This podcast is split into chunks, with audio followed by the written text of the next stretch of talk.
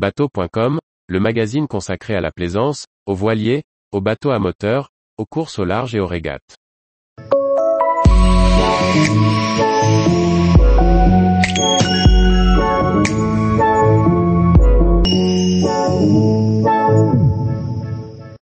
Défi azimut, de belles surprises, mais une victoire sans surprise? Par Chloé Tortera. Du 13 au 18 septembre 2022 se déroulait la douzième édition du défi azimut.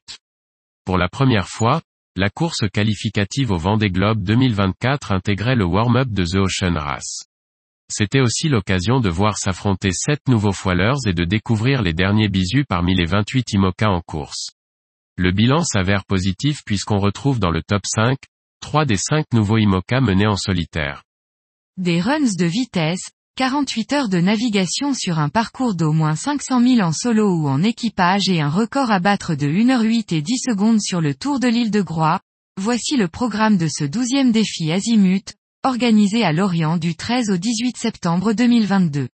Cette édition était aussi l'occasion de découvrir six nouveaux foilers en course, un plan VPLP, deux plans Manuard et trois plans Verdier, Malizia, CA Explorer de Boris Herman, Charal 2 de Jérémy Bayou, Initiative Cœur de Samantha Davis, Biotherme de Paul Meillat, Olsim PRB de Kevin Escoffier, VNB Montbana Mayenne de Maxime Sorel.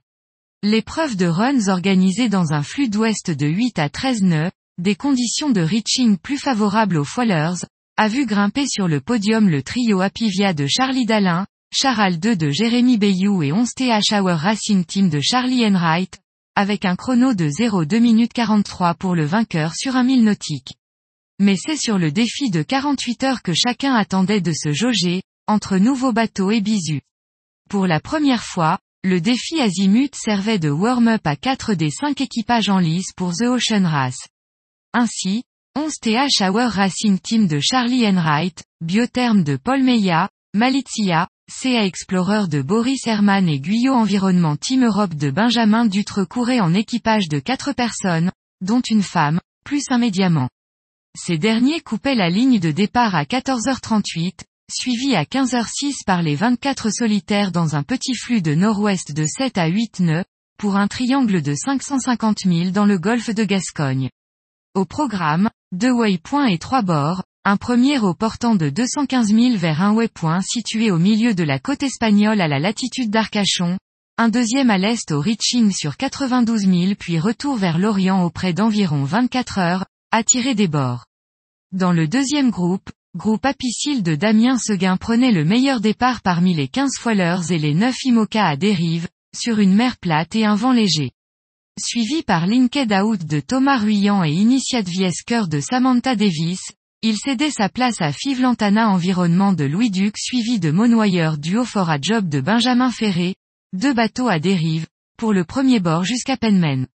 Une fois au large, Apivia de Charlie Dalin a repris la tête, suivi de Charal de Jérémy Bayou et Linked Out de Thomas Ruyant.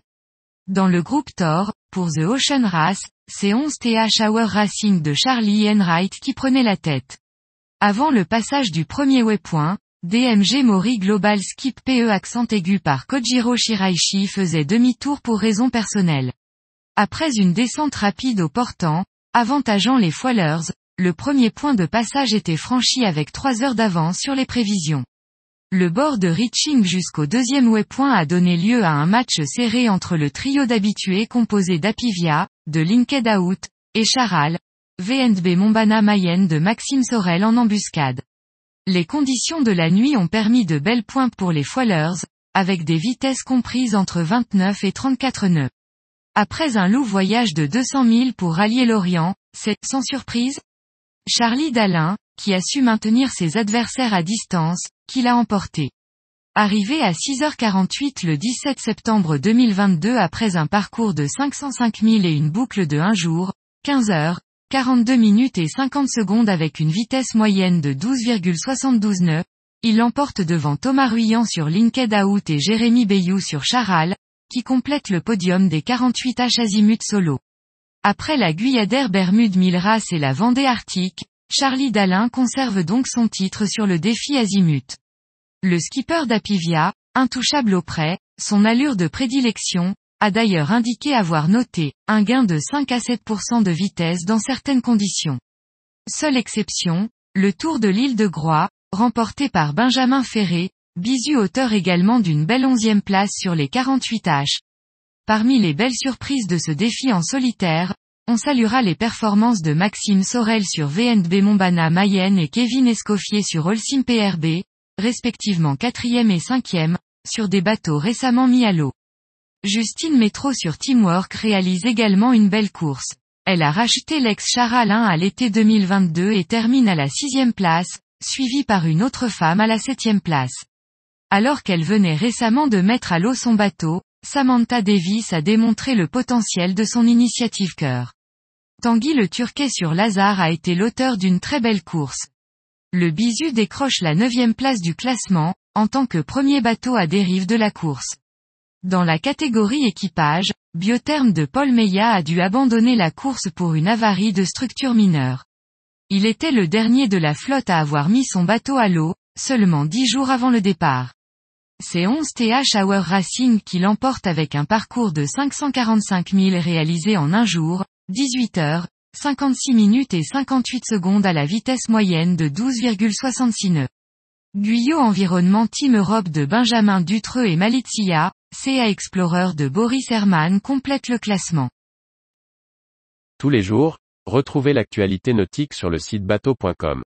Et n'oubliez pas de laisser 5 étoiles sur votre logiciel de podcast.